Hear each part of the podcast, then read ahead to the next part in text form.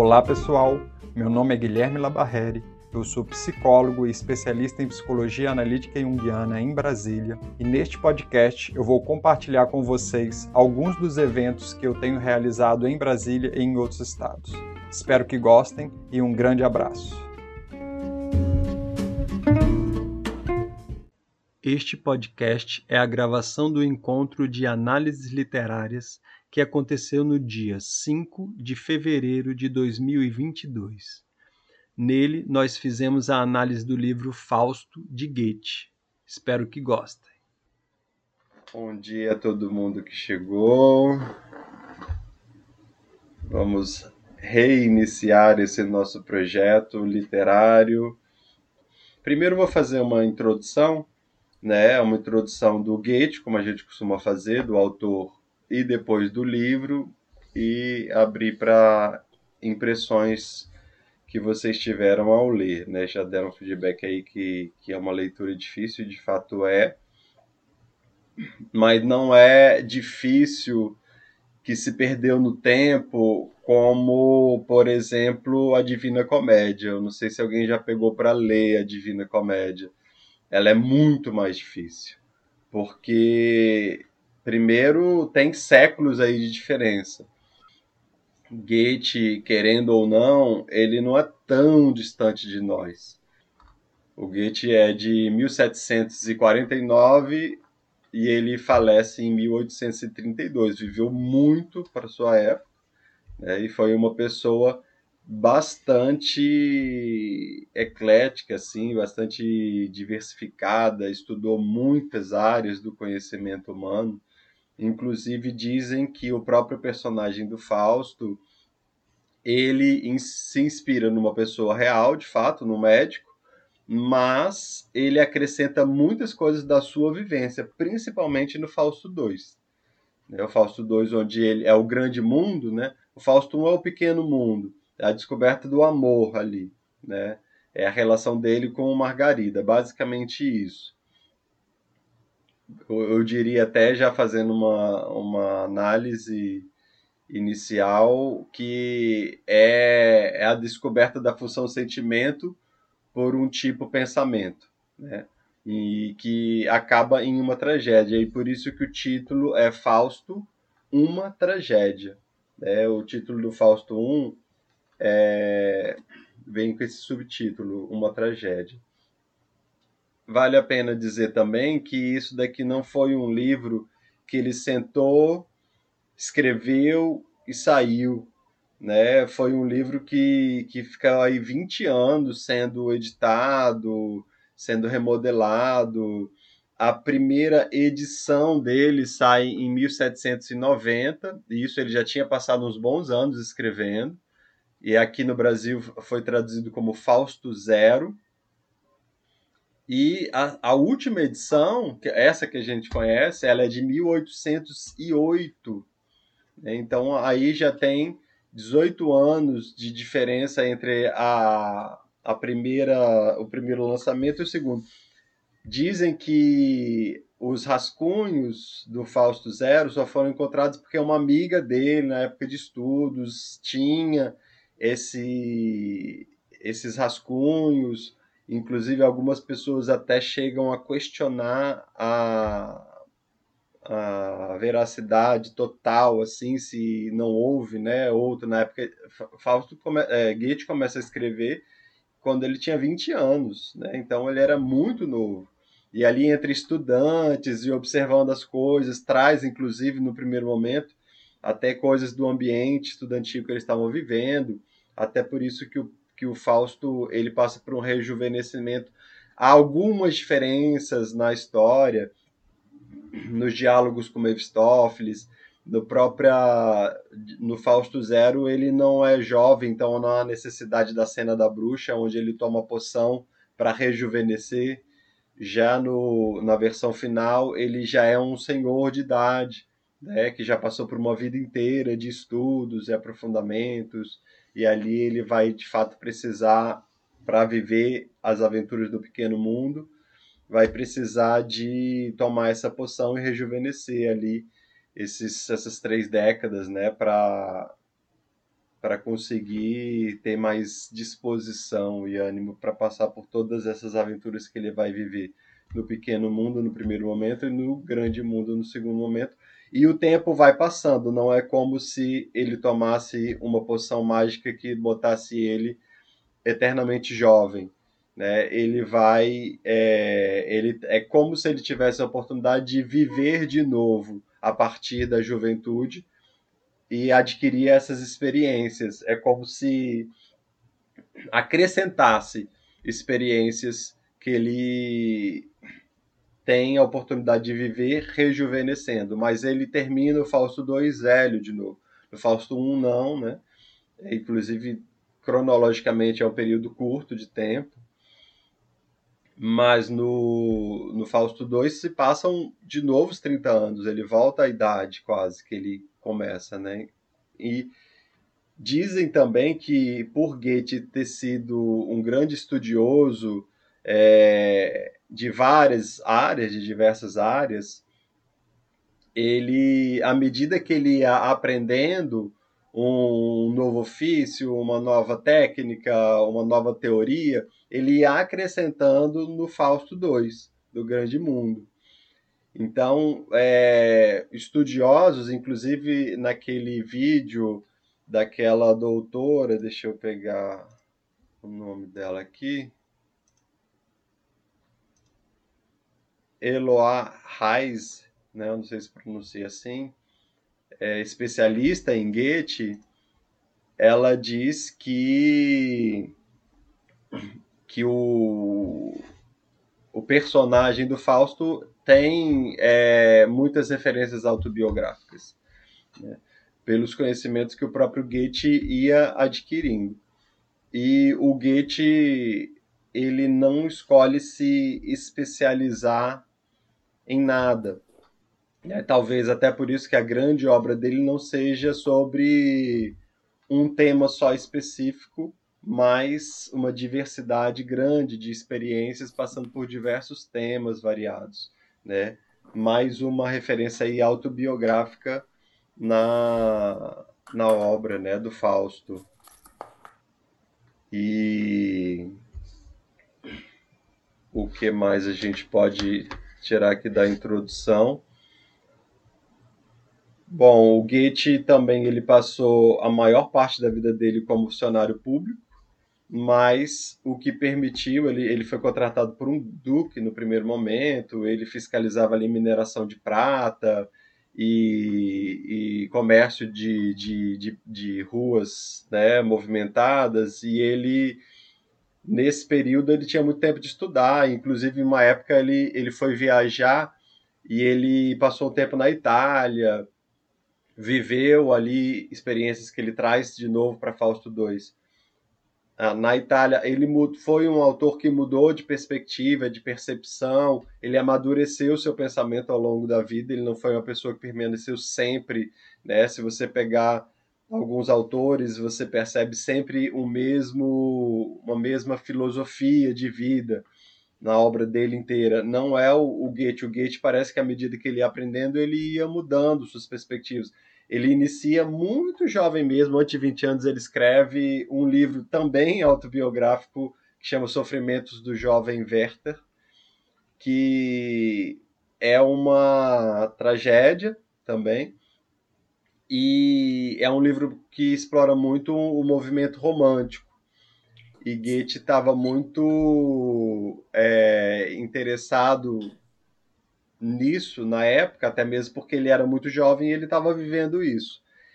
Mas ali ele esse experimento, né, essa experiência, não um experimento, mas a experiência de vida que ele teve ali com esses personagens acabou mal, porque de fato ele se apaixonou pela, pela esposa de um, de um amigo, né, e não foi correspondido, e ali ele ele traz essa esse triângulo amoroso na, no sofrimento do, de Werther, há vários flertes, ele descreve ali todo um cenário romântico, mas termina com um suicídio. Inclusive dizem que esse foi uma das primeiras, essa foi uma das primeiras obras literárias onde se observou uma influência enorme nas pessoas que leram, né? E a estatística de suicídio após ler Os Sofrimentos de Jovem Werther, tamanha era a precisão dos sentimentos que ele descrevia, né? As pessoas se identificavam tanto com esse personagem que acabavam é, tendo o mesmo desfecho que ele, se matando. E isso leva o Jung, quando está escrevendo tipos psicológicos, a analisar a personalidade de Goethe como sendo um tipo sentimento puro, né? É, eu não tenho tanto conhecimento, inclusive de outras obras do Goethe, para fazer um julgamento sobre isso. Acredito que o Jung tinha muito mais, inclusive uma curiosidade aí, é, o, o Jung desconfiava que de alguma forma ele vinha da família do Goethe, né? Que ele teve tinha se o Goethe é mais ou menos um século, né, um século e meio quase antes do Jung, mas disse que algum é, alguma pessoa da família do Jung aí mais para trás poderia ter se envolvido aí com Goethe e, e isso ter gerado um filho e enfim suspeita-se aí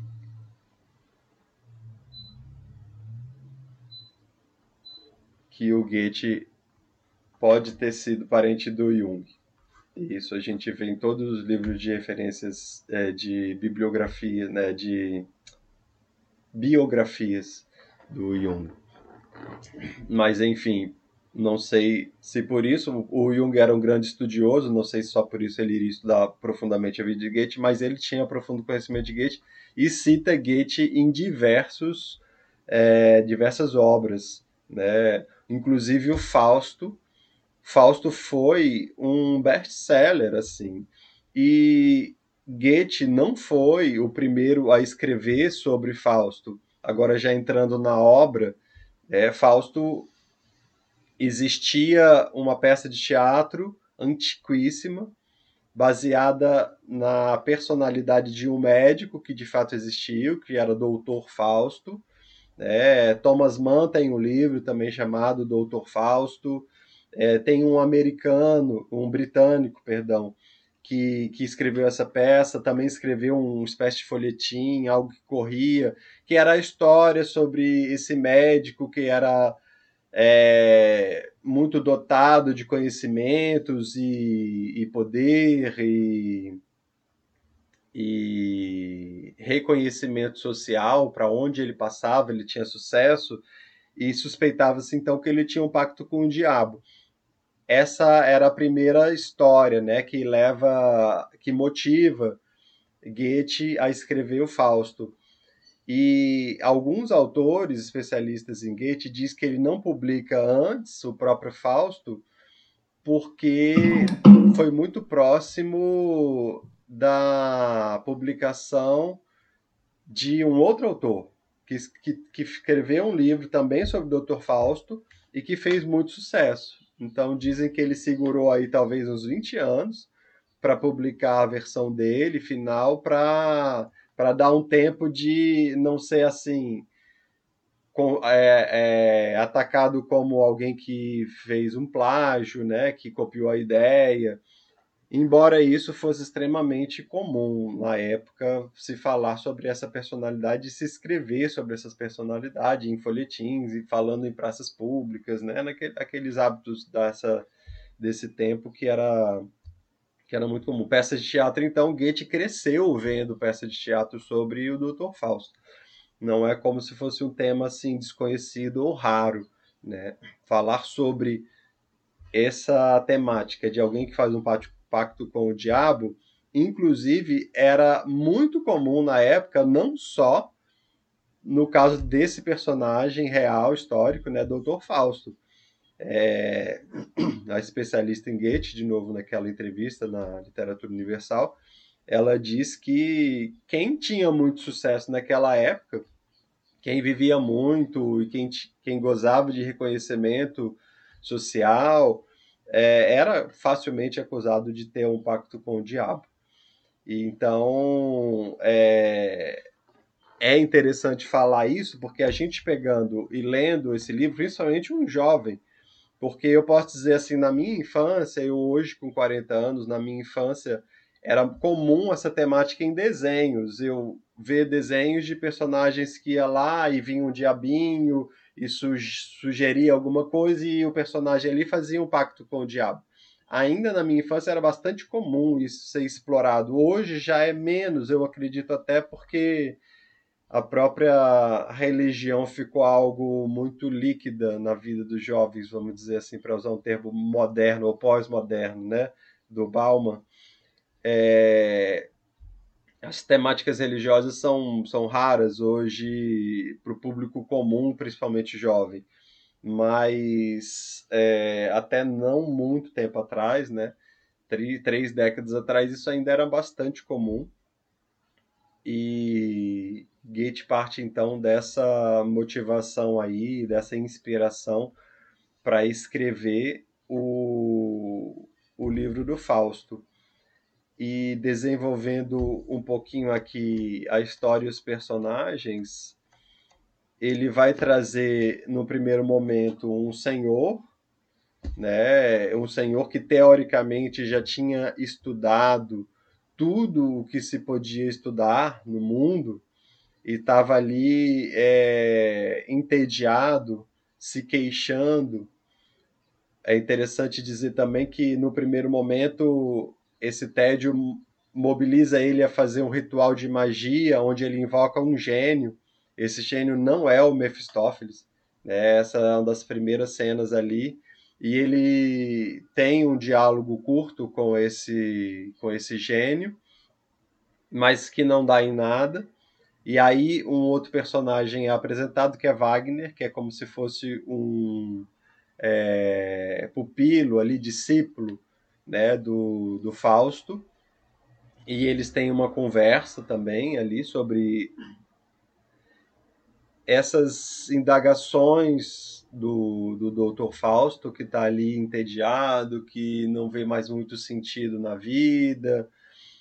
E aí, no segundo momento, eles vão caminhar e é Páscoa, e o Fausto Fausto era cristão, né? Goethe não era cristão, é, não era uma pessoa extremamente religiosa, então isso dá mais liberdade para ele explorar aí um personagem cristão sem um viés é, pessoal, né, autobiográfico, Coisa que, por exemplo, quando a gente foi estudar aquele livro do o Lewis, quando a gente estuda, né, o C.S. Lewis, quando a gente estuda a obra dele, a gente percebe uma influência fortíssima religiosa, como ele desenvolve o texto dele.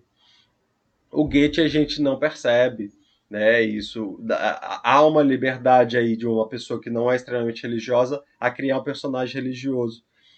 E isso eu achei um aspecto interessante, que deixa assim a temática mais livre, vamos dizer assim, para transitar inclusive sobre outros assuntos e não só religião, né? É um, é um, um livro que, apesar da temática principal ser um pacto com o diabo, não é um livro sobre religião é um livro sobre como viver uma vida plena. É muito interessante, porque inclusive outras versões de O Doutor Fausto exploravam a corrupção humana. Como que você pode ser corrompido por poder e prazer, por pelo hedonismo. E não é essa a temática do Fausto, principalmente quem conhece a obra inteira porque talvez quem lê só a primeira pode até ter um pouco essa impressão, embora ele não seja uma pessoa que se corrompa aqui. Né? Você vê o tempo todo que ele é sim mobilizado bastante por essa juventude que ele ganha, por esse desejo de se relacionar, de ter prazer. Ele, ele ficou até no primeiro momento obcecado por Margarida, o que leva a uma grande tragédia para ela. A tragédia aqui do Fausto I não é para o próprio Fausto, né? É para Margarida, mas que é uma tragédia que influencia ele, que mobiliza ele. Né? Ele não é uma pessoa indiferente ao sofrimento de Margarida, inclusive ele tenta, a última cena que é no cárcere, ele tenta redimir, vamos dizer assim, né, os seus pecados, ele tenta salvar Margarida, mas já era tarde demais. Ela já tinha sido. Ela já estava enlouquecida. Ela não tinha mais condições de, de fazer uma escolha. Mas ele aprende com isso. O que mostra que o personagem não se corrompeu, ele não se entregou. Uma temática que a gente pode dizer que é a central nesse, nesse texto do Fausto é o problema do mal em si, na figura do Mephistófeles, que é o próximo personagem que é apresentado ali quando eles estão, ele com o seu discípulo, né? O Fausto e Wagner caminhando na, manhã de Páscoa, eles veem um cachorro preto, que já é o próprio Mephistófeles metamorfoseado ali no cachorro, já rondando, e esperando o momento certo de tentar Fausto com poder, juventude, tudo que ele não tem, tudo que ele se queixa agora, né? Que ele não tem como aproveitar. E isso também, uma outra grande influência que é dito logo no, na introdução do texto, né, dessa editora, editora 34, é que é a inspiração clara no livro de Jó da Bíblia. Né? O livro de Jó começa com é, uma aposta entre Deus e o diabo, se Jó iria fraquejar na sua fé. Né? Aqui ele vem, então, assim, é, Goethe explora aqui uma mitologia judaico-cristã no primeiro momento. Então, esse, nessa realidade existem anjos, existem demônios, existem, existe a figura de um Deus no céu e aí começa então no primeiro prólogo esses anjos tocando cornetas, os arcanjos entram e depois vem Mefistófeles.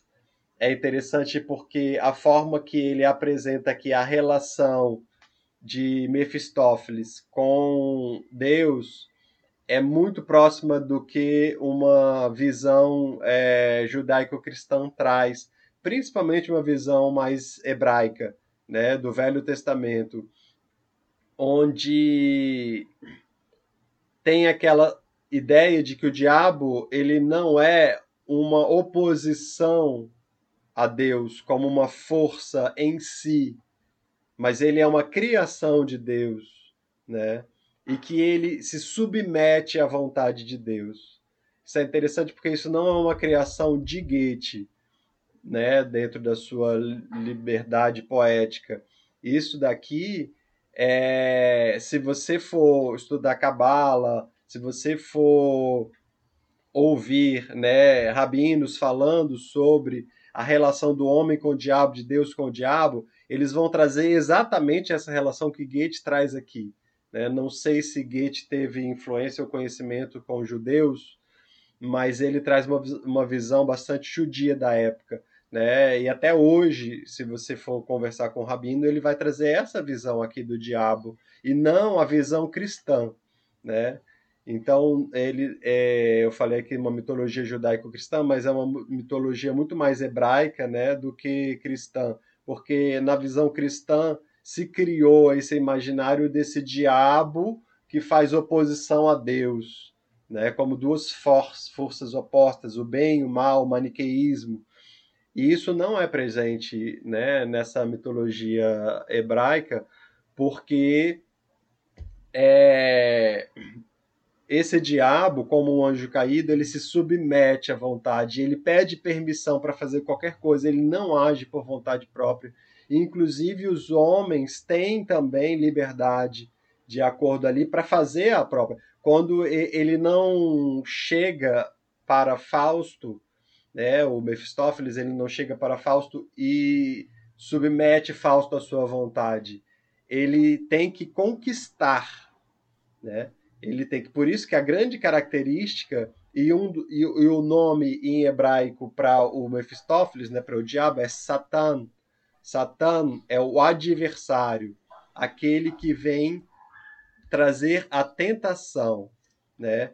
vem nos tentar para que nós, é, através do desafio com algo que é diferente, com algo que é difícil, que é um obstáculo para nós, nós possamos superar isso, né? Através da experiência. Então, o Satã, ele é aquele mal necessário, vamos dizer assim, que promove a evolução e o crescimento. Né? Satã vem nos tentar para que nós possamos é, superar os nossos desafios, nossas dificuldades, nossos obstáculos. Essa é uma visão mais hebraica, de novo eu trago. Né? É diferente dessa visão onde o diabo é todo o mal e só quer destruir e só quer pro promover o mal. Ele é um agente de transformação na visão né, judaica. E, e é exatamente o que ele é aqui. Então, nessa primeira conversa ali entre Deus e o diabo, eles falam sobre esse esse seguidor fiel que é o Fausto. E deixa eu ver até se eu acho aqui a primeira parte do prólogo onde eles onde ele vai falar Aqui no início tem uma como se fosse uma pequena pecinha para introduzir. Depois a gente tem o prólogo no céu. O prólogo no céu é a primeira primeira parte onde a gente vê e aí ele Deus aqui ele fala aqui é... antes o Altíssimo nada mais que dizer-me tem, que dizer-me tens, só por deixar-te sempre vens, nada na terra achas direito, enfim. Esse é Deus perguntando para Mefistófeles. E Mefistófeles fala: Não, mestre, acho tão ruim quanto sempre. Vendo assim, coitados, em seu transe os homens já lamento, eu próprio até sem gosto os atormento. Então, Mefistófeles também está entediado. Há aqui um paralelo entre a figura né, do que acontece no, no alto, vamos pegar aqui uma visão hermética, né, na, no princípio da, da, do Caibalion, do, das sete leis universais, o que está em cima é como o que está embaixo. A gente vê essa relação aqui na conversa de Deus com o diabo, e depois na conversa do próprio Fausto com o seu aprendiz. Né? A gente observa semelhanças entre o momento em que os dois estão vivendo. Então, o que Satã ganha muito com a experiência de tentar Fausto, porque ele parte em aventuras formidáveis também. Né? Ele sai do tédio de tentar pessoas ordinárias que estão ali sem muita ambição né? Então ele fala: Não, mestre, acho tão ruim quanto sempre. Né? A terra ali ó, tá tudo ruim como sempre. Vendo-os assim coitados, né, os seres humanos coitados, em seu transe, os homens, eu lamento.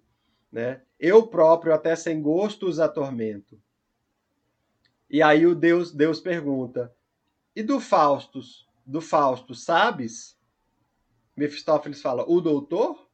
O Altíssimo. Meu servo, sim. Mefistófeles. De forma estranha ele vos serve, mestre. Não é do louco a nutrição terrestre? Fermento o impele ao infinito. Semiconsciente é de seu vão conceito. Do céu exige o âmbito irrestrito, como da terra o gozo mais perfeito. E o que lhe é perto, bem como o infinito, não lhe contenta o tumultuoso peito. E aqui ele mostra que Fausto ele é diferente, né? Ele está muito obstinado na sua busca e ele não está muito preocupado nem com as coisas do céu, com as coisas da terra, mas e sim em descobrir algo que dê sentido à vida. E aí ele fala, o Deus fala: "Se em confusão me serve ainda agora, daqui em breve o levarei à luz." Quando verdeja o arbusto, o cultor não ignora que no futuro fruto a flor e flor produz. Mefistófeles fala: Que apostais? Perdereis, ó camarada. Olha como o diabo tem intimidade com Deus. Chama ele de camarada, né? Essa é uma visão muito diferente dessa visão cristã, né? Desse diabo do mal total. Inclusive, Mefistófeles é um personagem bastante diplomático, vamos dizer assim. O último livro que a gente leu no nosso grupo foi o do. É... Nossa, estamos escapando os nomes. O. Retrato de Dorian Gray? Retrato de Dorian Gray. Né? O retrato de Dorian Gray ele traz um personagem ali que é o próprio Mephistófeles. A gente comentou, a gente chegou a fazer essa comparação na época, né? Que é o amigo ali do pintor que está ali o tempo todo tentando Dorian, né? Inclusive ele que leva o Dorian a fazer essa espécie de pacto também. O último livro também tinha um pacto, um pacto indireto. Não havia de fato a figura de um diabo, não havia esse momento da aposta ou do pacto, né? mas havia essa inquietação, essa provocação por parte de um humano mesmo, que era esse esse ser ali da burguesia, né?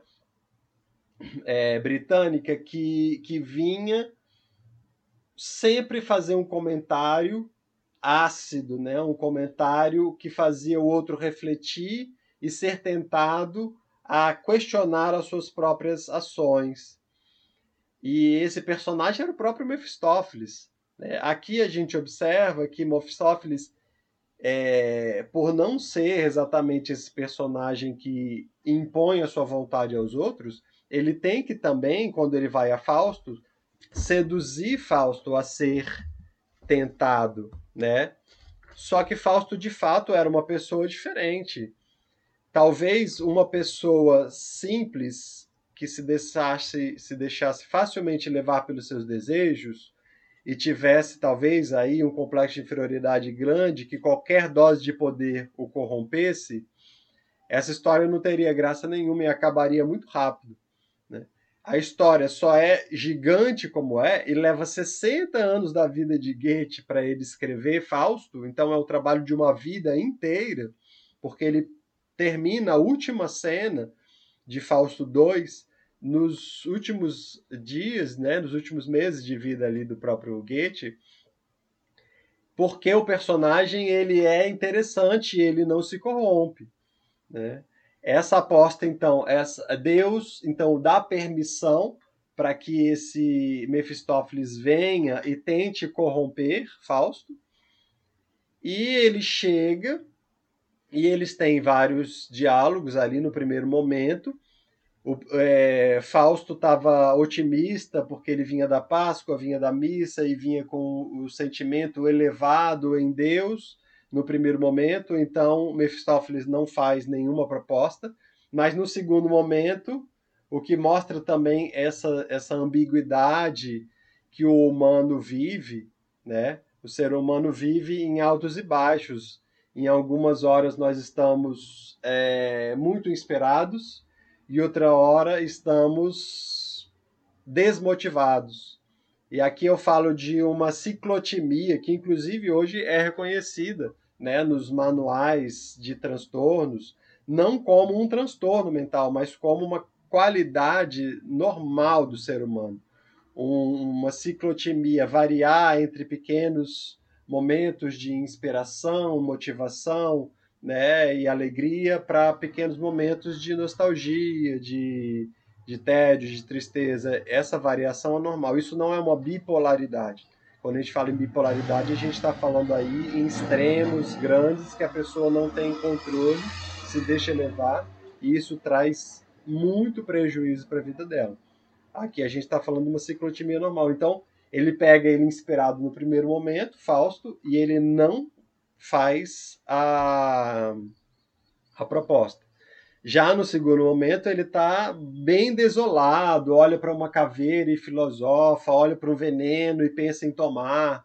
né? Tá ali é, bem bem para baixo mesmo. E aí Mefistófeles encontra um momento ideal e perfeito para tentá-lo.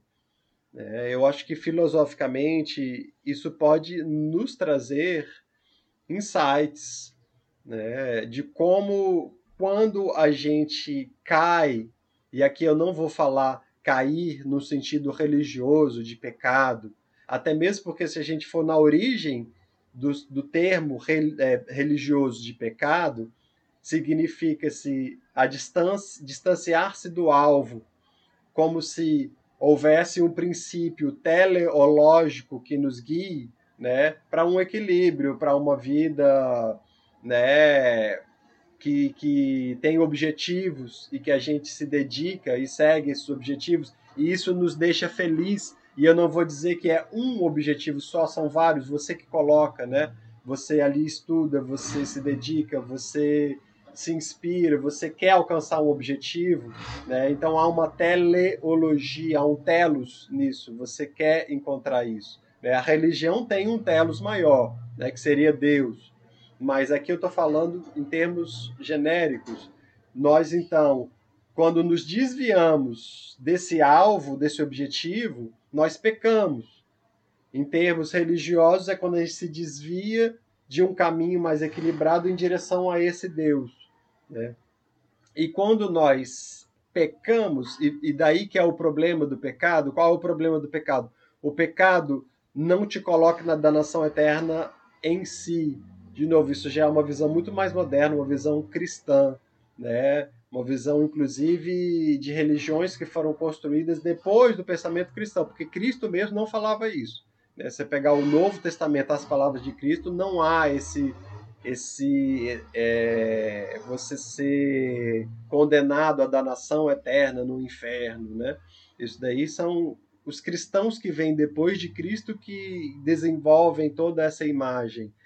Mas no primeiro momento, o, o problema do pecado e aí a gente vem o problema do mal que é explorado aqui é porque ele nos desvia e nos faz ficar fixado nos vícios, porque todo pecado traz um vício.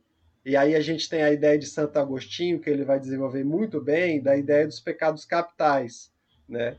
Se vocês quiserem entender e aprofundar mais nisso, o, o Santo Agostinho ele vai é, trabalhar muito bem as virtudes e os desvios dentro dessas esferas né, da, do pecado, dos pecados capitais. São João da Cruz é um outro religioso que vai aí também aprofundar, né, quando ele vai trabalhar a noite escura da alma, ele vai falar bem também da experiência dos pecados e como isso desvia. Ali nesse caso são religiosos entendendo que o telos é essa direção a Deus, né? O objetivo seria ir ao encontro de Deus. O pecado, então, seria os vícios que nos desviam.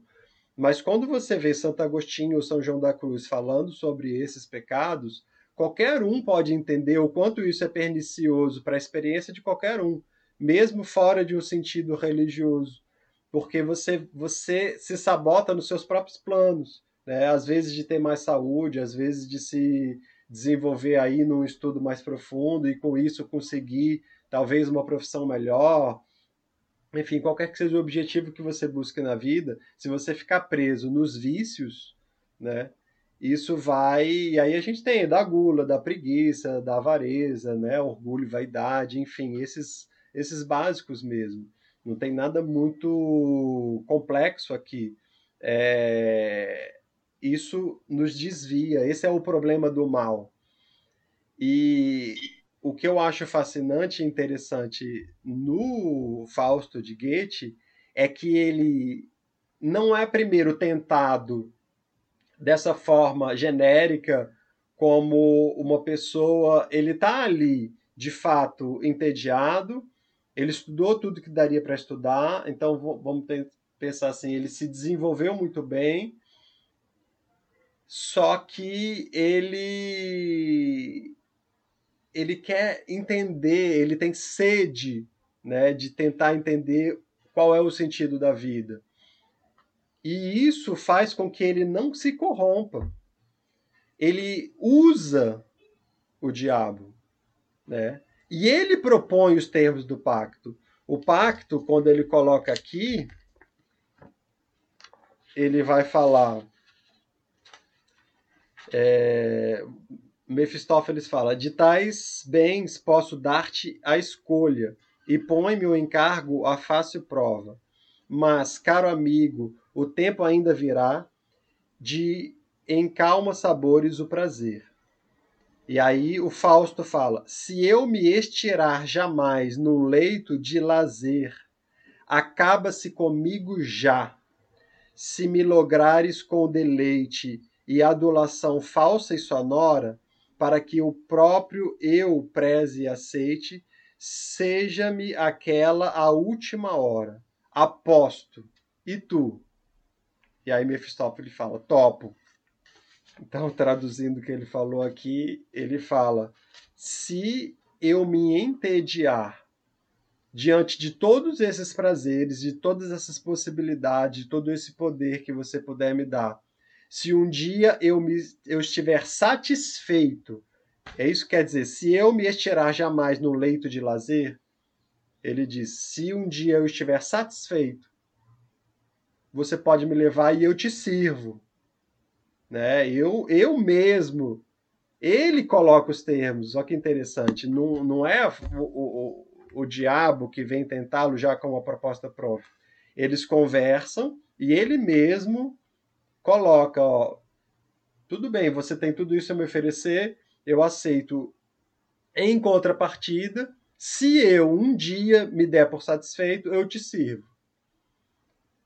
E aí começa, né, as aventuras do pequeno mundo. Ele vai numa taverna e ele mostra os pequenos prazeres ali mais mundanos, né, do profano. Fausto não se interessa muito. Ele se diverte, eles têm ali um momento, né, saem dali fugidos. O Mephistófeles começa a aprontar, começa a, a causar tumulto. E aí o Fausto não se impressiona muito com isso. E aí, o que o Mephistófeles faz é trazer a Margarida à atenção do Fausto. E ele, então, eles vão na bruxa, pegam a poção e agora ele está jovem e cheio de libido, né? Cheio de energia, cheio de desejo e com alguém que pode satisfazer todos os desejos ali, a modelo do que a gente vê na mitologia persa, né, dos gênios. Mefistófeles é como se fosse um gênio da lâmpada, né? O Fausto pede, ele vai e, e promove as condições para que aquilo aconteça. Ele também, ele não vai, ele não estala um dedo e aparece Gretchen lá pelada na, no quarto mágico que é criado no ar e eles têm relações sexuais. Não esse livro ele é interessante porque mesmo o que é pedido ele é arquitetado para ser realizado, né? Então, quando ele vê Gretchen, ele fala: "Eu quero ela e eu quero ela agora. Você não é o todo poderoso? Eu quero ela agora aqui na minha frente, louca de amor por mim." E aí ele fala: "Não é assim. Não é assim que as coisas funcionam." Né? E aí é interessante porque a gente observa como o diabo opera, como Satã opera, como o adversário opera, né? Ele, ele nos leva a cair para que nós possamos aprender com essa queda. E aí ele vai, ele vai, faz amizade ali com reconhece o cenário de Gretchen, né, que é traduzido como Margarida. Ela tem uma amiga chamada Marta, então eles vão ali, eles estão sempre muito bem vestidos, mas Margarida é uma pessoa extremamente religiosa e ela sente o mal em Mefistófeles desde o início. Tem um diálogo específico onde ela fala desde a primeira vez que eu posei os olhos sobre esse, esse seu amigo, eu eu senti o mal nele. Eu não quero ficar próxima dele e eu peço para que você não ande com ele. E nesse momento, Fausto ali, ele tá cego, né? E na verdade ele estava no meio de um pacto e tudo. Ele ele não cede. E aí ele vai ele, e ele vai se envolvendo cada vez mais na trama, né? Ele é, ele oferece Mephistófeles oferece joias. E aí as joias ele ele ele dá, né, para que Fausto coloque ali no armário de, de Gretchen ela vê e ela fica fascinada por essas joias, porque ela era uma jovem que não era miserável, não era pobre, mas estava longe de ser uma jovem que tinha muitas condições. Então as joias eram algo de muito valor. Aí o padre vem, né, e fala que aquilo não estava certo, achar essas joias assim, era isso, isso aí era coisa ruim. A mãe dela já adverte ela. A segunda vez que ela recebe joias, ela já não fala. Então aí você vai vendo a, Margarida sendo corrompida através das ações de Mefistófeles, né? E Fausto, de certa maneira, ele é manipulado, né? E aí ele vai e muitas coisas acontecem no, no backstage, né? Fora do palco. É uma peça teatral, é feito em diálogos com personagens, inclusive você vê Fausto fala, Mephistófeles fala, Margarida fala, né? Você vê a fala de cada um, você vê como tudo foi muito bem feito ali por Goethe. É, então, muitas coisas acontecem, ficam subentendidas porque você vê no diálogo deles. Né? O filho mesmo, que ela só fica sabendo que ela engravidou, que ela teve um filho, que ela matou um filho na última cena. Isso acontece um monte de coisas, né? E então muitas coisas vão acontecer fora do palco que a gente vai percebendo a decadência dos personagens, principalmente de Margarida, né, de Gretchen, como ela vai é, de certa maneira ali sendo manipulada, sendo é, é, seduzida, né, por esse Mephistófeles indiretamente. E Fausto ali então dá essa outra joia e oferecem saídas, eles acabam, ele oferece um remedinho para a mãe dormir, o que acaba levando à morte da mãe. Eles têm uma discussão na rua e num duelo Fausto mata o irmão de Margarida. E aí você vai vendo tragédia após tragédia acontecendo. Né? Eles se deitam, ela é engravida. Isso não é trabalhado na peça, isso fica só depois nos diálogos. Né? A, gente não, a gente só vê depois que ela foi julgada, que ela está no julgamento e ela está triste porque a mãe morreu, o irmão morreu. E ali depois a gente vê ela, aí você vê a noite de Valpurgis destacando o caráter hedonista desse pequeno mundo e dessa primeira parte de Fausto, é uma espécie de carnaval, uma espécie de de orgia que é vivida, né? Onde a gente depois vê o, o clímax leva ao cárcere. Então, no, na noite de Valpurgis, Fausto tem uma miragem, ele vê uma mulher perdida, né? ele vê uma mulher perdida que está ali é, sendo abusada, né? uma, se a gente for pegar um outro personagem da literatura do, do se a gente pegar do Vitor Hugo, a Fantine. Né? Fantine, nos Miseráveis, é essa mulher que se perdeu e que foi sendo se entregando para a vida e sendo abusada pela vida, por tudo e por todos. Né? É um personagem muito triste, é, uma, é um personagem trágico né, de Vitor Hugo. A gente vê um pouco de Fantine em, em Margarida, embora Vitor Hugo venha depois. Né? Talvez até Vitor Hugo peça, pegue influência né, de, de para fazer Fantine em, em Fausto de Goethe, é, na, na personagem da Margarida. E então ele vê essa mulher decadente e ele pensa em, em Margarida e ali ele já não está vivendo aquilo, né, no seu ápice, não não está entregue ao hedonismo e ele só pensa em voltar e aí ele fala ah, você não é tão poderoso, agora eu quero que você me ajude a soltá-la. e ele fala, o Mephistófeles fala, ela já se perdeu totalmente, você não pode fazer mais nada por ela. Aí ele fala, não, eu quero. Aí, aí eles vão com cavalos mágicos, né? Chegam ali, ele enfeitiça o, o carcereiro, e quando ele vai falar, o último diálogo é bastante triste, né? Evidenciando aí como uma boa tragédia que termina com o ápice da tragédia.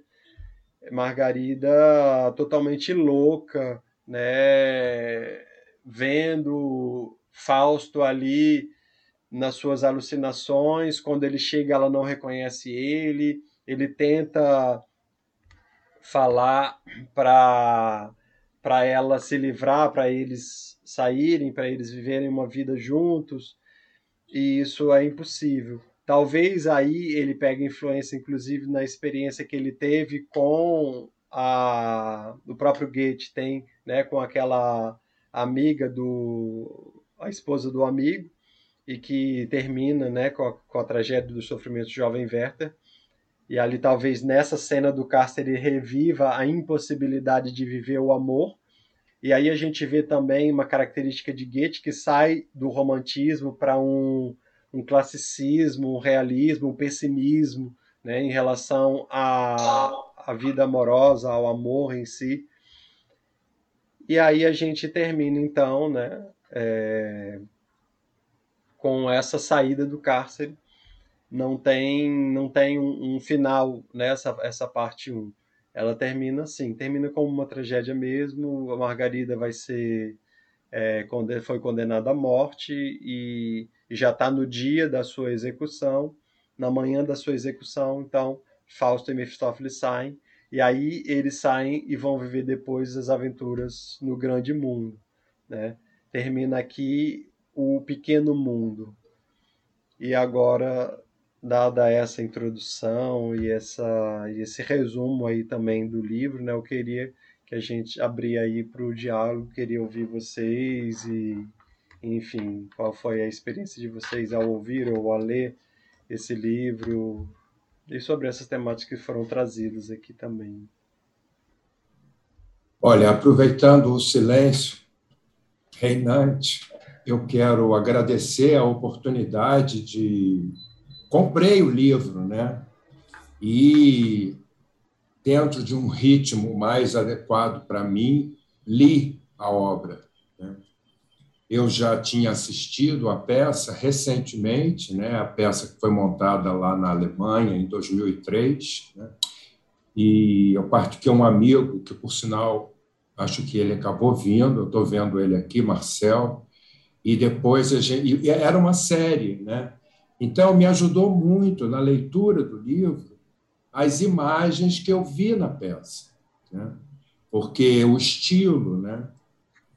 É, eu tentei fazer isso, ler o Fausto lá nos anos 70, devido à influência do, do Fausto na obra do Jung. Né?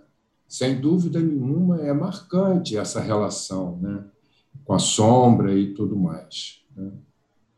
E essa, esse resumo que você fez, muito bem, por sinal, você cobriu né, toda a parte 1. E, assim, a questão do, é o microcosmo, né? Quer dizer, a questão humana propriamente, né? sim, a questão sim. do sentimento, né? Sim. É, e que foi vivido de alguma forma por cada um, né? Eu diria, né? É, principalmente o feminino? E esse fechamento da obra que vai lá para o fim, né?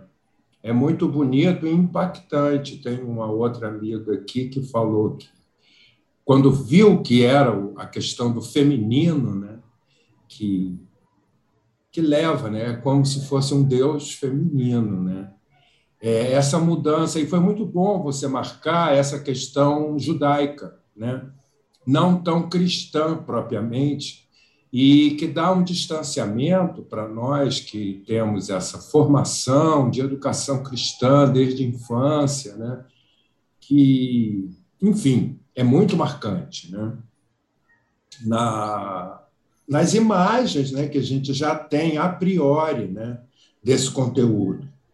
E, e, essa questão da Margarida e da história, essa questão do sucesso né, do Werther, da tragédia do Werther, né, ter sido uma coisa tão forte né? na Alemanha da época, né? no mundo europeu, né? essa questão, porque foi Itália, Inglaterra, né?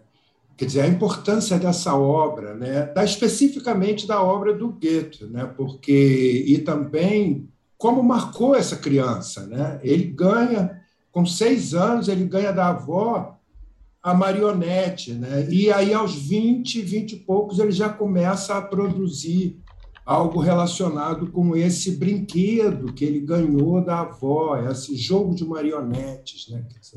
É uma coisa tão forte, tão assim é, sintética, né, do conflito humano, no caso aí que você marcou desse microcosmo, né, desse ser humano, né? Sim. E esse medo e de viver né, esse amor.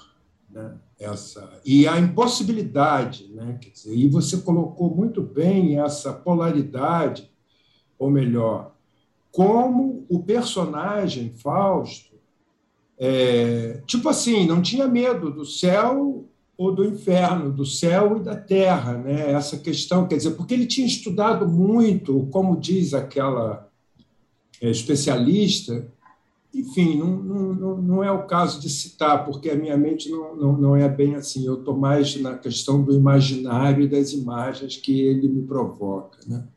Mas eu queria dizer uma coisa que me fugiu agora.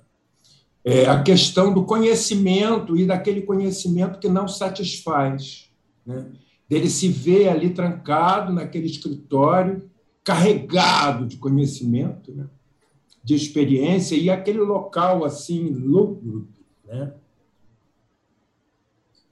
Ele ali, quer dizer, e ele mesmo tinha questões, né, com relação ao pai dele, né, é, que tinha sido um homem que tinha é, curado, né, questão da, da pandemia, né, que tinha ajudado lá na peste da época e tudo, mas ele lembrava que não era bem assim mas ficou sendo um homem conhecido. Né? E ele, filho desse homem que ficou conhecido. Então, ele tinha essa questão da. Essa nobreza de, de cultura, né, de conhecimento, né, e era cortejado pela sociedade. Né? Você cobriu até essa parte, mas como o sentimento acontece num relance quando ele cruza com, com Margarida. Né? Assim, na Páscoa ali, né, quer dizer, andando, eu acho que foi, né, na Páscoa. Muito bonito essa questão do amor à primeira vista, né, essa coisa assim é, indomável, né. E aí ele já estava ali e, e assim, né, a aposta é bonito também a marcação da diferença entre a aposta e um pacto, né? ele e, e, também você colocou a característica dialógica, né? essa coisa do diálogo entre um e outro, né? E o Mephistófeles fazendo a parte dele e o Fausto assim brincando e falando assim mais à vontade assim, quer dizer, nem vem que não tem Mephistófeles, sabe? Faça agora o que nós combinamos. E vamos e vamos, sabe, uma luta ali, né? Uma coisa, uma luta legal, né? Uma luta de vida, né? De, de satisfação, de busca, de uma necessidade que, meu Deus, que felicidade ele alcançou, né? Com Margarida. Agora não sabia que o preço era tão alto, porque o Mefistófeles faz essa coisa do do engano, né? É uma como uma traição, né? No, no método, né? Depois ele mesmo naquela quando ele vai a primeira, eu acho que é na, na cozinha da bruxa, e ele se encanta lá com uma imagem, fica, aí ele começa a ver, quer dizer, coisas que foram usadas. Bom, a morte da mãe, né? Quer dizer, essa coisa do sonífero. Ser um veneno mortal, né? Quer dizer, ele não faria isso. Ele não sabia o que ele estava fazendo, né? Como diria Cristo na cruz, né? É, é fantástico isso. Né? Depois tem a questão do irmão, né? também, aquele militar e tal. E tudo assim, é, são situações do inesperado, são as situações da vida né? que ocorrem e que e ele está ali, vamos dizer, protegido né, pelo Mefistófeles, que tem uma, um manejo né, na situação. Né? E é muito bonita a abertura do prólogo do céu, né? quando nessa relação né, do anjo caído né, com, com o divino, ele diz: Eu não me importo com o que você. Tipo assim, o lugar dele já está guardado aqui, né? a gente pode ver, ouvir dessa forma. Muito bonito. Né? E, e, e lembrando da parte da peça que fala da parte 2, realmente, a parte 2 é complexa. E isso é dito também pelos especialistas né, na obra e também da, da literatura. Né? Mas essa obra colocada como clássico, eu achei muito interessante quando você falou da, do poder né, do Fausto de Goethe na relação com a Divina Comédia, que teve uma época que eu enfrentei essa obra. E realmente o inferno é muito mais divertido. Né? Dizer, inclusive, tinham astrólogos, muitos astrólogos no inferno. Né? Fiquei assustado, de uma certa forma, e, e assim. É, tive que tomar providências mais assim, mais alerta, né, com relação ao que se fala, o que se diz para um cliente, enfim. É, cuidado para não acabar feito um astrólogo daquele. E teve aqui no Rio, teve uma montagem fantástica no Museu de Arte Moderna, porque o teatro, para mim, ele é realmente muito importante como arte, né? e o que ele transmite.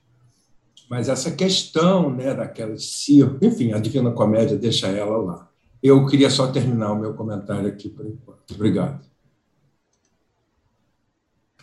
Ótimo, obrigado aí, José Gorgian, pelas suas, suas é, observações e, e, de fato, a gente vê é, uma personalidade forte ali no Fausto, de, diferente, assim, né? O que mostra que provavelmente Goethe também tinha essa, essa mesma ânsia, esse mesmo desejo, né, de, de conhecedor do mundo, assim, e a, a especialista lá, né, da, da literatura universal, ela ela diz que uma crítica que, se faz a Goethe é, é, de não ter se especializado em nenhuma área, mas ele é,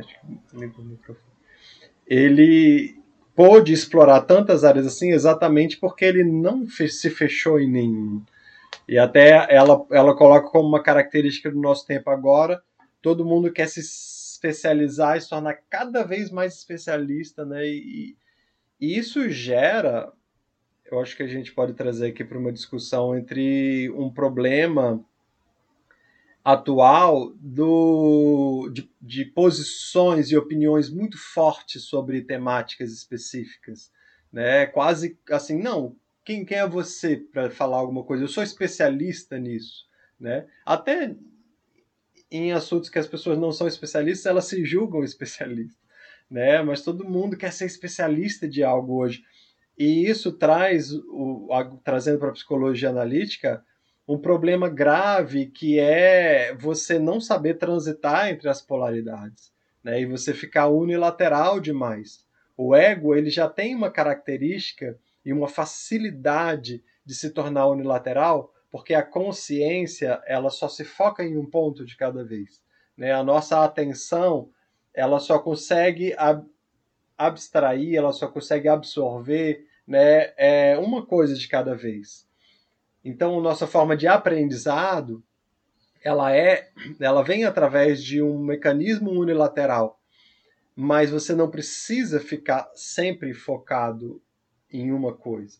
E eu acho que isso é, é trazido na obra do, do Goethe, aqui em Fausto, quando traz esse, esse confronto entre o que o Jung chamaria de função pensamento e a função sentimento. Eu acho que se a gente já fazendo uma análise mesmo, né, que a gente costuma fazer, não precisa ficar preso só nisso, né, e todo mundo pode falar, a, quiser abordar pela perspectiva que quiser, né? Aqui não é um grupo junguiano, né? Quero deixar bem claro quem não for da área aí, não é, a gente não faz só leituras é, analíticas, né? Do, do, das obras, mas eu acho sempre importante trazer essa leitura porque traz uma perspectiva sempre que enriquece, né? a visão. Então, uma leitura que não é a única leitura, a gente sempre faz isso também, quando a gente analisa algo, o Jung sempre deixava isso muito claro. Né? Você não está batendo o martelo e dizendo que é só isso e a única forma de enxergar é essa. Não. Uma das possíveis né, leituras analíticas desse livro é observar pelo viés da antinomia aí, né, dessa cisígia, desse, desse par de opostos que é o pensamento e o sentimento. O pensamento e o sentimento, eles são autoexcludentes. Um tende a atacar o outro e a querer, se ele não tiver freio, a querer destruir o outro. A gente consegue observar claramente isso em nós ou nas atitudes, né, quando a gente vê o confronto entre essas duas forças, essas duas polaridades, né? Essas duas funções psíquicas. Pra, o Jung vai entender isso como uma função psíquica. A função psíquica do pensamento ela é uma função racional que vai dar ênfase na lógica, no logos, né, no cartesiano, no o que é isso. Eu quero entender o que é isso. E foi isso a ênfase, foi essa ênfase dada por Fausto até o, o momento aqui do início da obra. Ele era um grande conhecedor, ele conhecia tudo o que se tinha para conhecer. Mas dá-se, isso não é desenvolvido no personagem, mas dá a entender que esse tempo que ele dedicou, né, essa energia psíquica que ele dedicou a conhecer tudo sobre o mundo, impediu ele de viver e sentir muitas coisas. Né? Daí uma coisa ser excludente da outra. Ser excludente se for vivido de uma forma unilateral, né? O desafio é você conseguir viver um equilíbrio entre os dois. Só é excludente se você se fechar em um polo. O sentimento, por outro lado, ele também pode excluir o pensamento quando essa função psíquica ela prioriza o juízo de valor que eu faço de algo. Né? Eu gosto, eu não gosto. Isso é bom ou isso é ruim para mim. A função sentimento ela, ela vai ser sempre pautada em algo de uma percepção, né? de, de, de uma observação também racional, mas pessoal. Claro que um grupo de pessoas podem se unir e falarem isso é bom, isso é mal para o grupo, né? E isso pode, inclusive, influenciar, principalmente se a pessoa for sentimento, né? Essa pessoa vai se influenciar mais sobre essa, esse juízo de valor que uma comunidade, um grupo, né? uma família, enfim. A gente pode aí ampliar ou diminuir esse círculo de pessoas bastante. Mas o juízo de valor é o que é priorizado na função sentimento. E aí pouco importa o que é de fato a coisa, né? Então, se eu pego assim, vamos pegar um exemplo prático. Uma pessoa, vamos pegar um carro, né? Um carro, ele é um objeto que se você estudar ele nos mínimos detalhes, ele vai ter um motor, ele vai ter uma economia, né, uma autonomia, ele vai ter todo um conjunto de dados objetivos que podem ser é, mensurados. Quem vai fazer isso é a função pensamento. Esses dados objetivos que podem ser mensurados, eles não são passíveis de questionamento. Né?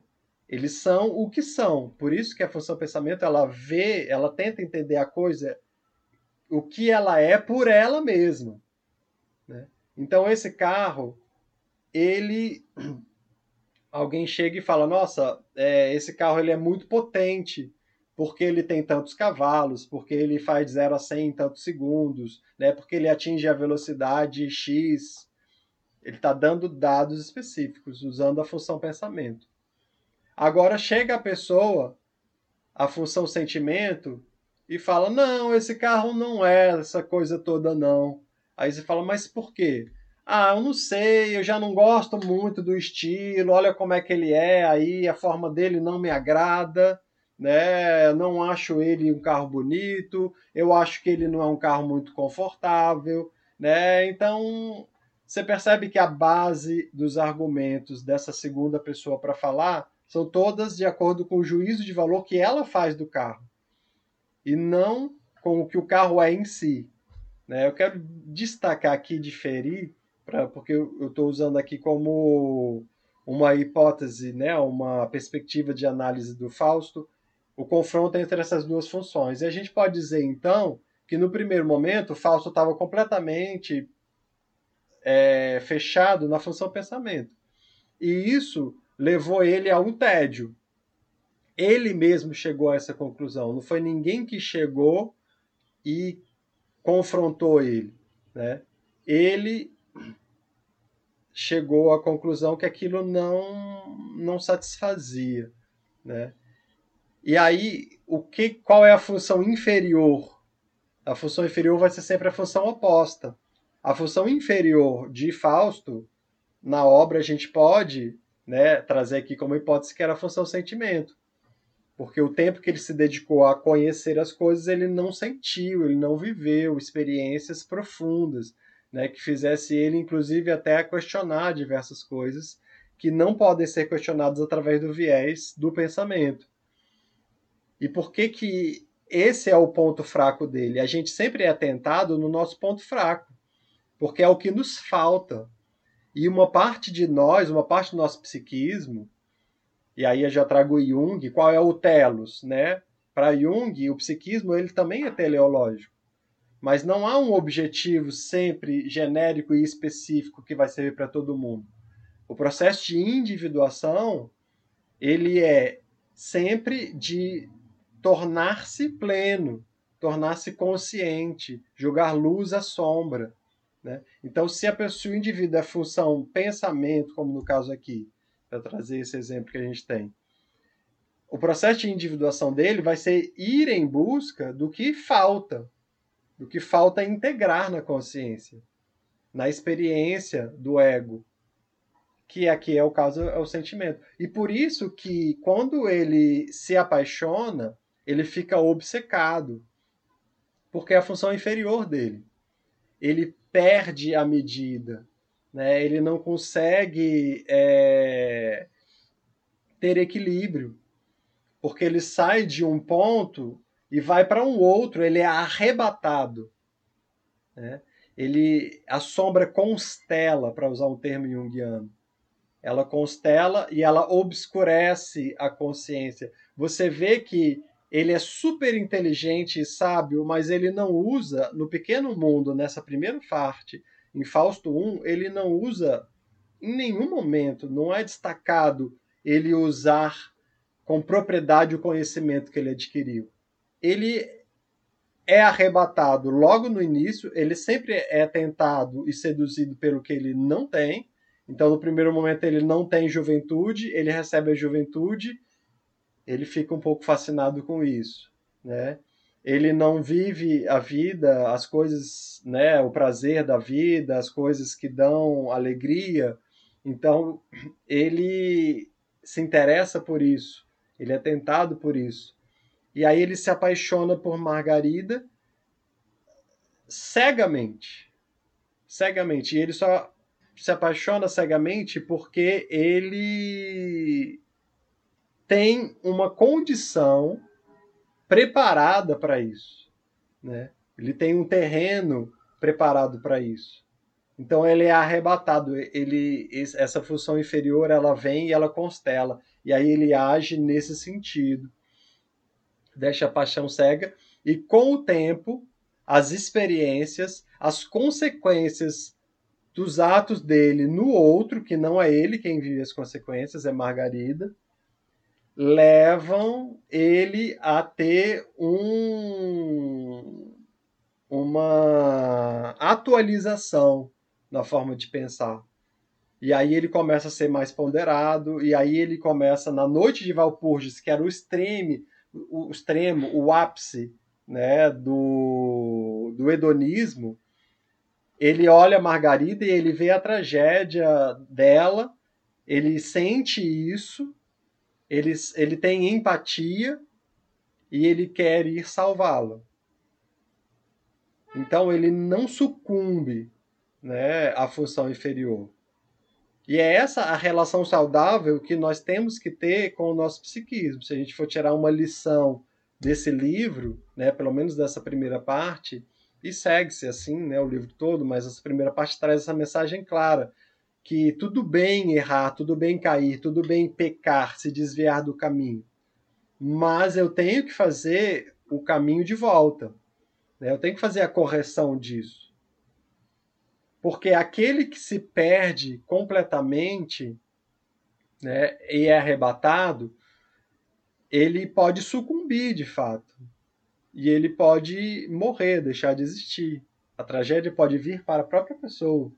Né? Aí isso, essa, essa mudança de polaridade extrema, de um extremo ao outro, o Jung vai importar um termo de um filósofo pré-socrático chamado Heráclito, né, que falava dessas mudanças de fluxo, né, de uma polaridade a outra. É um termo grego chamado enantiodromia. Aqui em Fausto a gente vê uma enantiodromia do pensamento para o sentimento, né? E as consequências disso.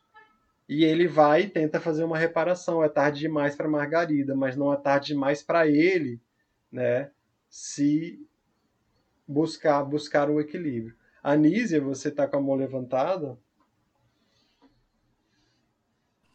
Oi, bom dia, tudo bom bem dia. com vocês? Então, você está falando e fazendo essa, é, essa, esse olhar para o texto a partir da, do entendimento da, dessa, dessa polaridade né, entre função, pensamento e sentimento, né? E aí eu estava pensando aqui, é, e parece que isso, para mim, esclarece um pouco mais o fato dele não ser subjugado, digamos, pelo Mephistófeles, né? Dele dele estar tá nesse nessa condição onde porque parece assim, ah, fez um pacto com o diabo, então agora ele vai se dar mal, mas não, não é isso, né? Então é uma, uma condição, né? que, é, que em nenhum momento ele se submete, né, simplesmente ao que o Mephistófeles quer. Ou seja, ele está nesse processo de, é, de integração dessa função inferior, né? Ele está atento, parece, a isso, né? E aí eu fico pensando, assim, no início do, do texto, quando tem aquele diálogo com o espírito, né? é, ali me pareceu bem claro uma imaginação ativa, né? Sim. Quando ele, né? E parece que ali é que ele é, se dá, foi é ali que é o chamado para ele é, viver e ele integrar essa essa função inferior. Parece que naquele momento ele se dá conta, porque como você falou, não foi foi ele próprio que se deu conta de que alguma coisa precisava ser feita, que a vida dele não estava tendo sentido, né? Sim. E aí me pareceu na minha leitura que esse foi o momento, né, do diálogo com o espírito, quando ele fala, é, se dá conta disso, né, nessa nessa imaginação ativa, né? E e ficou para mim ficou bem essa leitura das funções, né, da, dessa integração e desse, dessa enantiodromia, dessa desse caminho na busca de, dessa integração, por quando ele percebe tudo o que aconteceu com a Margarida, né?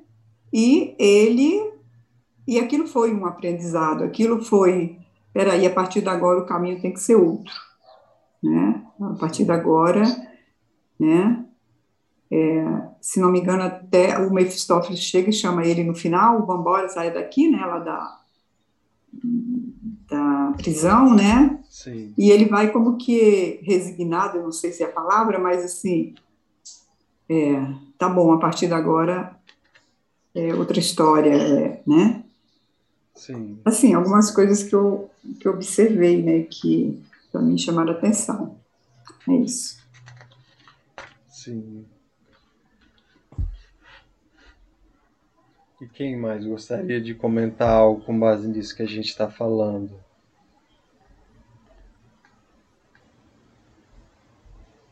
Vamos, gente, não fiquem tímidos, assim, podem falar a impressão de vocês, né, o que chama atenção. Esse é um livro que toca bastante a gente, né? Porque ele vai falar sobre questões da vida.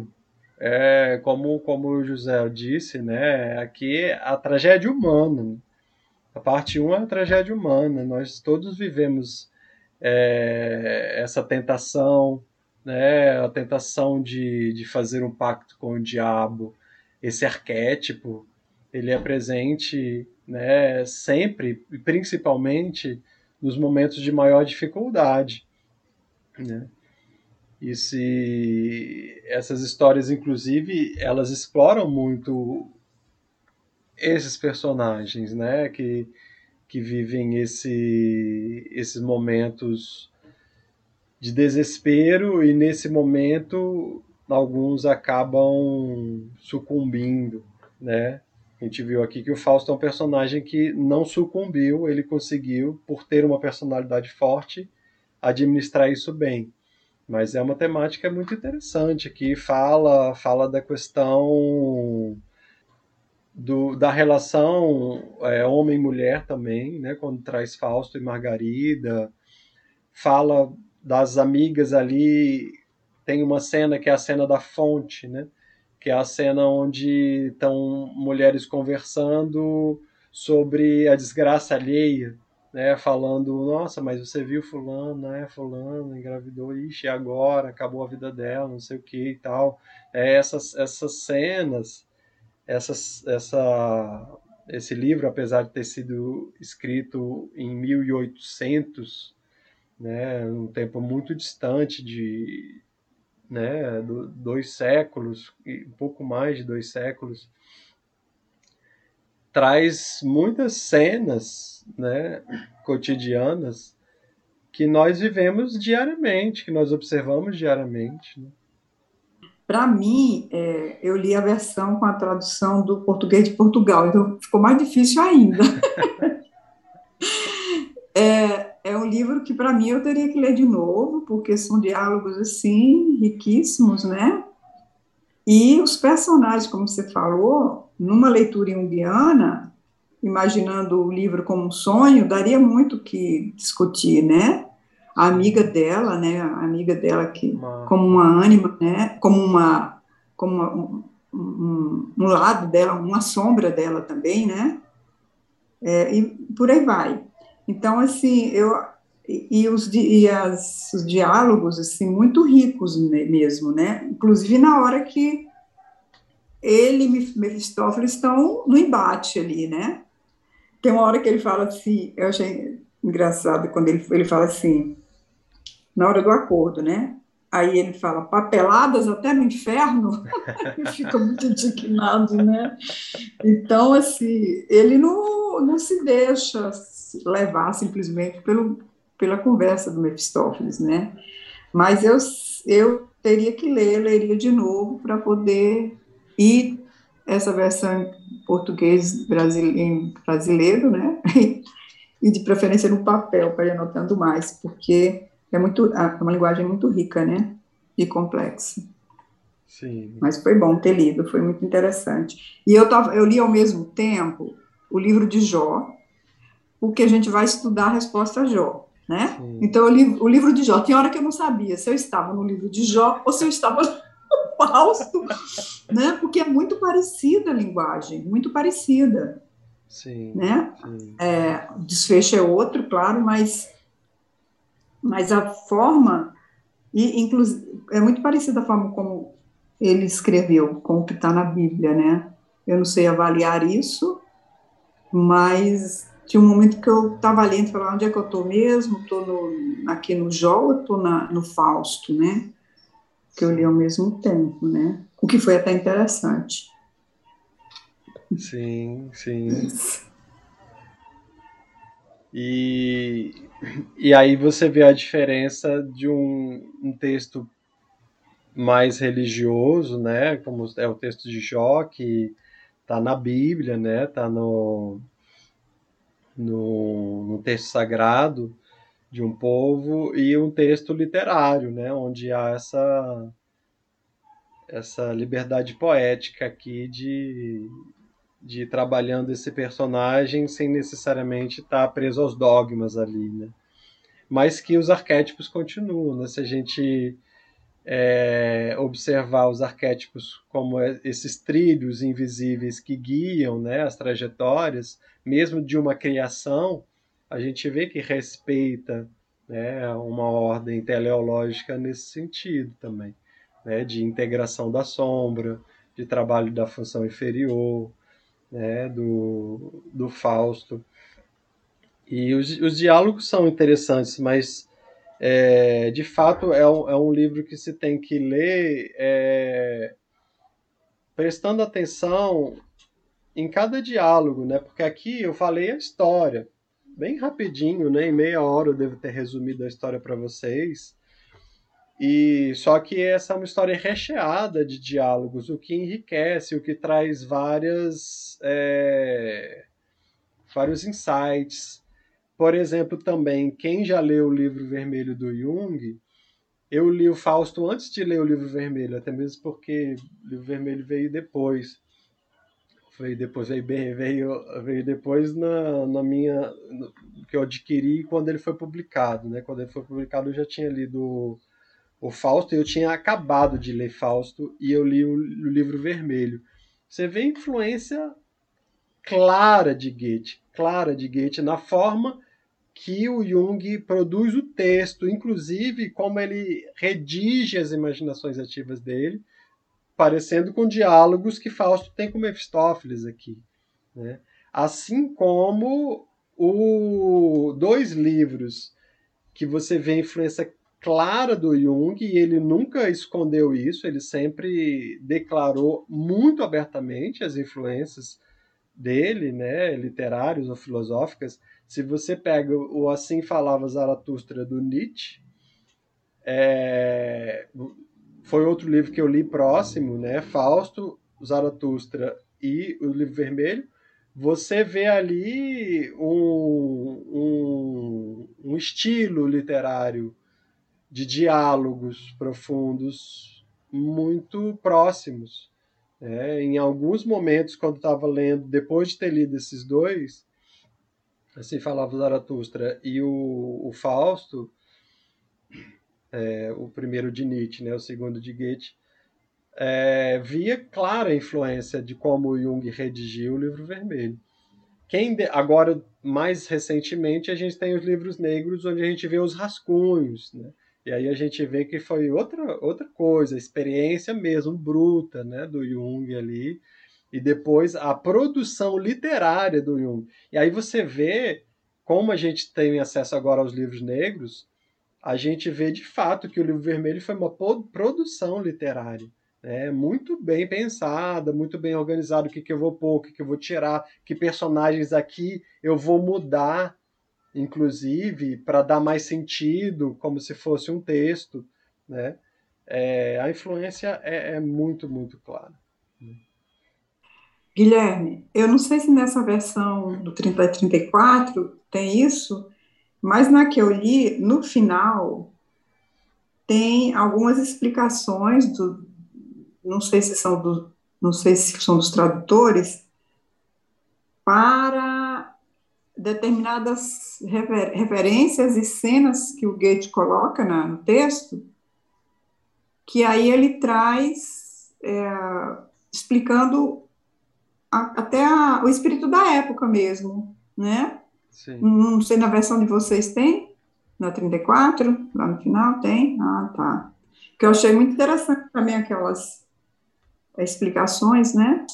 Aqui Pra ele vai dando. Aqui ele vai dando nas notas laterais, aqui ele vai explicando e vai ah, sempre fazendo essas, sempre fazendo essas, esses comentários, ah, né? Tá. E ele no uhum. início ele inicia também com com uma explicação assim, né, sobre teatro de marionetes, traz uma pequena, uhum. uma pequena cenazinha de início para depois chegar no prólogo do prólogo. Ah, tá. Eu achei interessante que elas é. Certo. Sim, sim. Eu, eu tenho um trecho aqui de um diálogo entre Margarida e Fausto, né? vai pegar meio que no meio, mas vamos ver se a gente consegue tirar algum sentido, porque senão fica muito longo. Margarida fala, mas sem desejo, a confissão, a missa não te vejo. É, não crês em Deus? Fausto diz, benzinho meu, que lábios podem dizer, eu creio em Deus? Pergunta os sacerdotes sábios e, em réplica, ouvirás dos seus escárnios só do indagador. Margarida, não crês então? Fausto, compreende bem, meu doce coração. Quem o pode nomear? Quem professar? Eu creio nele. Eu creio nele? Quem conceber e ousar dizer, não creio nele? Ele de todo o abrangedor, o universal sustentador, não abrange e não sustém ele a ti a mim como a si próprio? Lá no alto não se arqueia o céu, não jaz a terra aqui embaixo firme, e em brilho suave não se, não se elevam perenes astros é, pelo alto? Não fita o meu olhar o teu, e não penetra tudo ao coração e ao juízo teu? e obra invisível em mistério eterno, visivelmente ao lado teu? Disso enche o coração até ao extremo, e quando transbordar de um êxtase supremo, então nomeio como queiras, ventura, amor, coração, Deus. Não tenho nome para tal. O sentimento é tudo. Nome é vapor e som, nublando ardor celeste. Acho esse trecho aqui eu, eu grifei quando eu estava lendo e achei muito profundo. Porque Onde está, Guilherme? Está na página é, 381, 383 dessa tá, versão tá, aqui. Né? Aqui ele está descrevendo Deus através da função sentimento. Achei interessante isso, porque ela vem num sentido mais religioso e mais cristão nesse sentido da culpa, né? Ah, mas eu não te vejo na missa, você não vejo você falando coisas de Deus, você não crê em Deus? E aí ele fala que a resposta é mais complexa do que mesmo os clérigos, né? Mesmo aqueles que estão ali na, na profissão religião, vamos dizer assim, né? eles têm os seus questionamentos e não sabem explicar de forma clara. E aí quando ele coloca aqui, né, e quando transbordar de um êxtase supremo, então nomeia como queres. Ventura, amor, coração, Deus. Não tem um nome para tal. O sentimento é tudo. Talvez essa, inclusive, seja uma das frases de Goethe que o Jung pegou para fazer a análise do, do próprio Goethe, né, do próprio autor, como função sentimento pura, né? E de fato, assim, é, ele fala muito bem sobre o sentimento. É interessante que Goethe cria personagens, talvez até como sua função inferior, né? O Fausto seria a função inferior do Goethe, Vamos entender, se a gente vamos fazer uma análise, né, aqui, né, pegando essa essa base do tipos psicológicos que o Jung dá para gente já com um conhecimento muito mais profundo, acredito, do personagem, né, do da pessoa Goethe. Ele fala que Goethe ele é um tipo sentimento. O Goethe então, como tipo sentimento, cria um personagem de função principal pensamento, só que ele não desenvolve o personagem pela função pensamento. Ele desenvolve o personagem através do confronto com a sua função inferior, agora o personagem Fausto, né, sendo sentimento. E aí a voz de Goethe aparece descrevendo muito bem o sentimento, né, a experiência da função sentimento, nas tragédias desses personagens. O jovem Werther ele vive também a tragédia e descreve o sentimento, né, a visão romântica, de uma forma muito profunda, muito profunda. É, então, como que um autor, eu acho que é interessante a gente fazer uma análise, como um autor analisa, né, ou cria, né, como um autor cria, não analisa, como um autor cria sua obra. A gente cria através da nossa experiência, né? É, é interessante isso. O, o, George Orwell ele escreve A Revolução dos Bichos em 1984. Ele era uma pessoa que, na sua persona, na sua vida, ele era uma pessoa que tinha uma filosofia mais socialista, mas ele cria duas obras que ficaram marcadas na literatura como clássicos de crítica ao socialismo. É muito interessante, que inclusive algumas dessas obras, é, uma delas a gente pode pegar para fazer um, um dos encontros esse ano, né, que é riquíssimo. Riquíssimo, até hoje citado, e nunca foi tão atual. George Orwell ele consegue, ao mesmo tempo, fazer uma crítica ao socialismo e ao capitalismo de forma maestral né? Mas eu nem vou entrar porque já vou entrar na discussão, mas você lê 1974, hoje você acha que ele está falando de hoje. Acho que ele está falando de redes sociais, e ele escreve esse livro há, há muitos anos atrás, situando. Ele, ele viveu no início do século passado, né? 1903 e morre em 1950. Ele não viu essa revolução desse boom tecnológico que nós vivemos, mas ele descreve uma sociedade que vive como a gente vive. Quem lê o livro sabe do que eu estou falando. Né? E eu acho que pode, inclusive, ser um bom livro para a gente discutir no futuro. Mas, enfim, como um autor cria, eu trouxe isso para dizer como que um autor cria, né? como que a sua vida, as suas experiências, a, a sua filosofia influencia na sua obra. E é muito comum um autor criar um personagem que vai representar ali a função inferior dele e vai é, passar pela sua. A, o personagem vai passar pela experiência que funciona quase como uma imaginação ativa dele lidando com a sua própria sombra. A gente viu claramente isso quando a gente viu o Lobo da Steppe, né, do Hermann Hesse. O Hermann Hesse, inclusive, isso numa entrevista ele nem esconde, né? Ele diz: "Eu, os meus livros são o meu trabalho terapêutico. Né? Os meus livros são a minha análise. O, o teatro mágico do Lobo da Steppe é uma grande imaginação ativa do próprio Hermann Hesse, da própria vida do Hermann Hesse.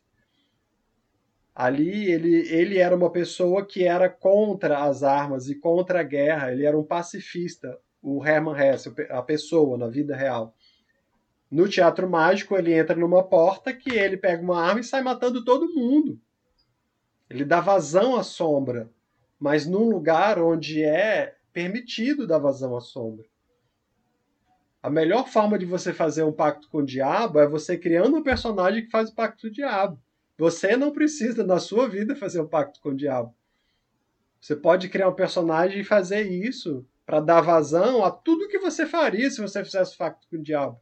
Olha que, que mágico, olha que, que ótimo, que perfeito. Agora, saindo assim dessa leitura é, digamos assim, junguiana, né? Eu estava aqui pensando é, de como, quando ele vive o grande amor, né? Quando ele chega nessa experiência, ele se transforma, né?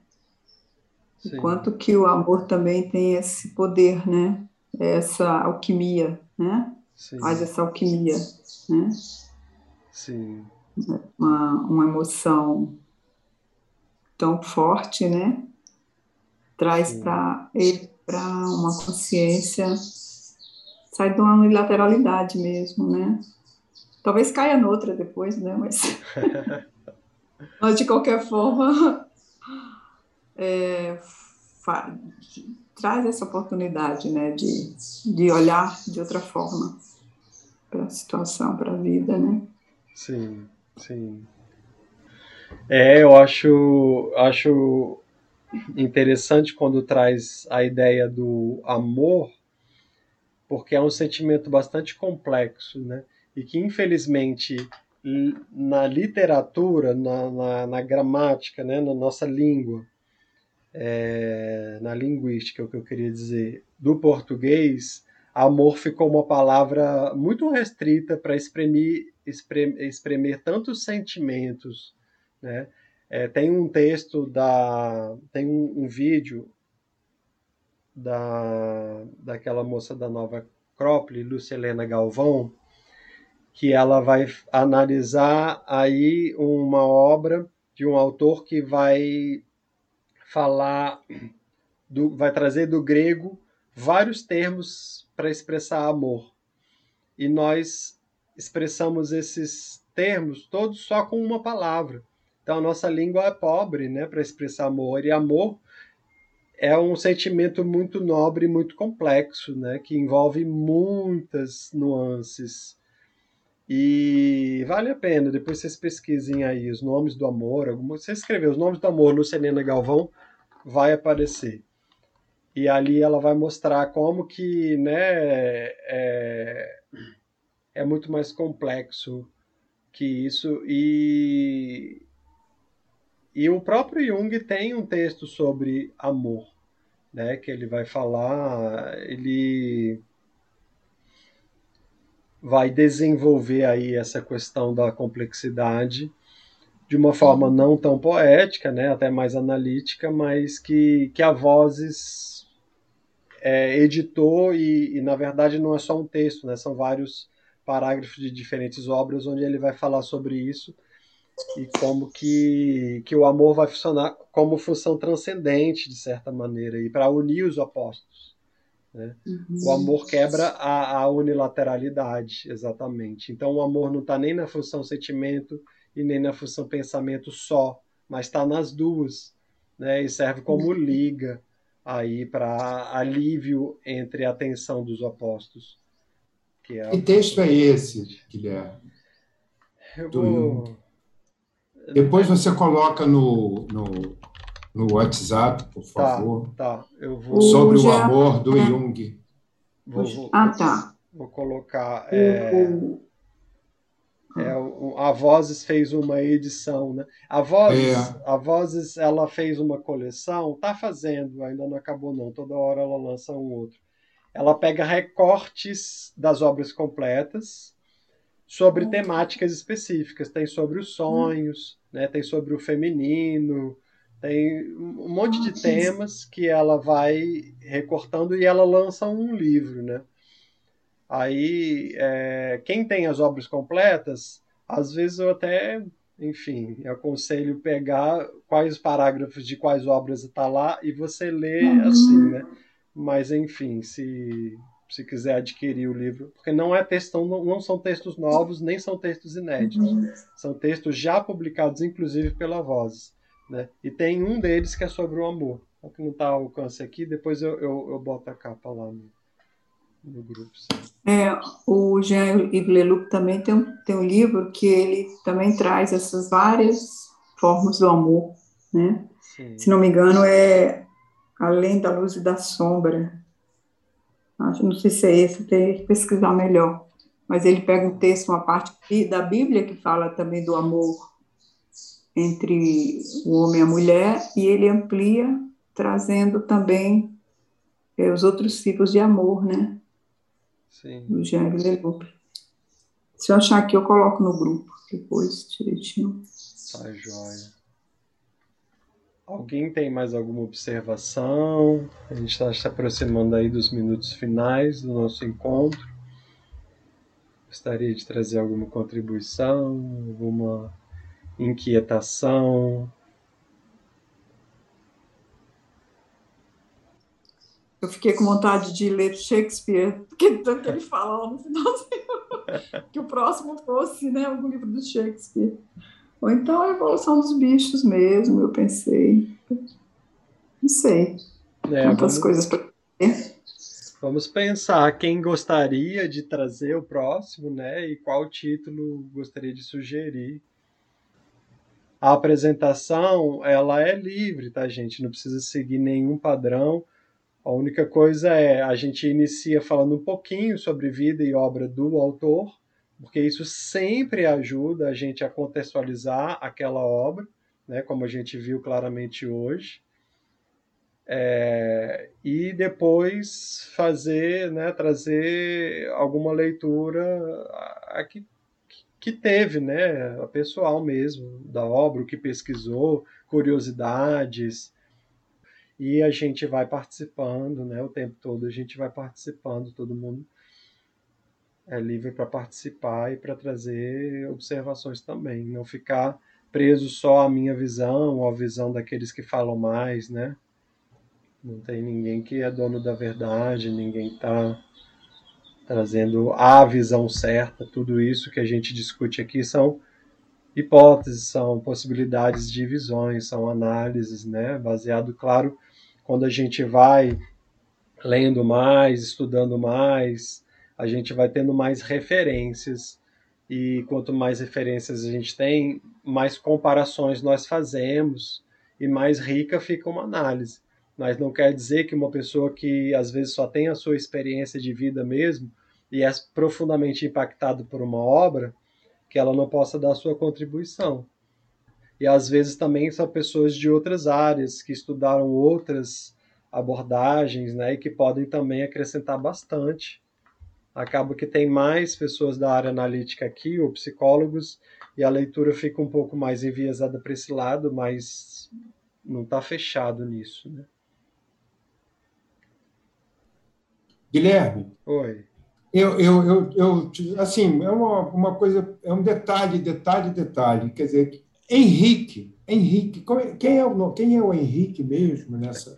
No final, a Margarida. É o, é o filho que ela mata com as ah, próprias mãos afogado. É, Termina com não... a tragédia da tragédia.